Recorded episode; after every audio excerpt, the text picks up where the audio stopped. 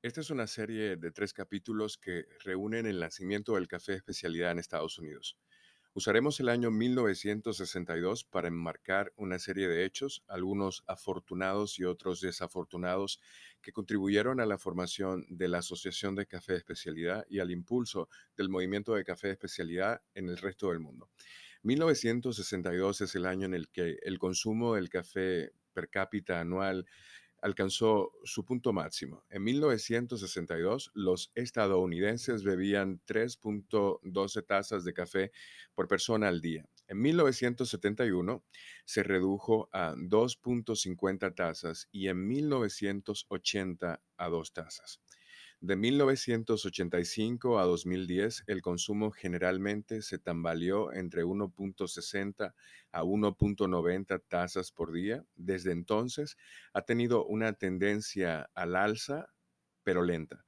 Dado que el promedio de tasas por día fue de 1.69 de 1995 a 2004 y de 1.88 de 2005 a 2014, hay buenas razones para creer que el segmento de café especialidad de esta industria del café ha tenido un impacto positivo en el consumo en general. Sin embargo, el pico de 3.2 tazas por persona todavía sigue haciéndonos ruido en la cabeza. ¿Qué fue lo que sucedió? La respuesta habla de las raíces del café de especialidad y de la fundación de la Asociación de Café de Especialidad en los Estados Unidos. Hace 100 años, si ustedes vivían en una ciudad de Estados Unidos, Portland o Seattle, era muy probable que tu ciudad tuviera algunos tostadores de café. Si vivías en una ciudad grande, era muy probable que en tu propio vecindario, en tu propio barrio, tuvieras una tostadora de café. Pero eso estaba cambiando. Los tostadores de barrio se convirtieron en tostadores de ciudad y los de ciudad se convirtieron en tostadores regionales y los regionales se convirtieron en tostadores nacionales. Esta expansión fue liderada por primera vez por tostadores con sede en Nueva York y en otras ciudades de la costa este de Estados Unidos.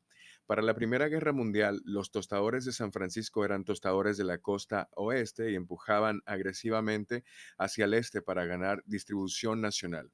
Acompañado por cambios en el negocio de los minoristas, al café de escala nacional se convirtió cada vez más en una batalla de titanes.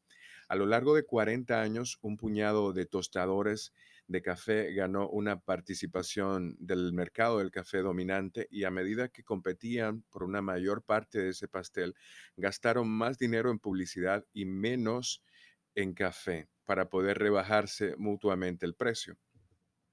Como ustedes saben, todos los que escuchan este podcast, gastar menos en café es una decisión rotundamente de calidad. Calidad es una palabra que significa que un cliente se toma una taza más o una taza menos de ese café. A medida que la calidad del café disponible para la gran mayoría de los estadounidenses comenzó a deteriorarse, bebieron un poco menos. La calidad bajó un poco más y así que bebieron un poco menos. Estos grandes tostadores que se formaron nunca ganaron 100% del mercado había gente trabajando allí con el 1 o 2% del café que consumían un grupo de personas en Norteamérica.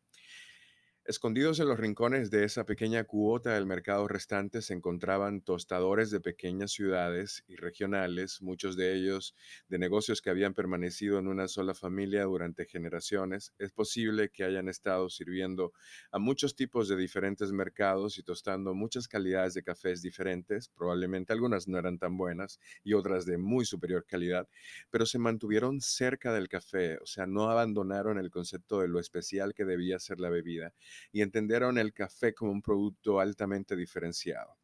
En el próximo capítulo te voy a explicar cómo ese mm, resurgimiento, esa idea, ese pequeño 1 o 2% logró cambios significativos en la historia del café de América y también en otros países.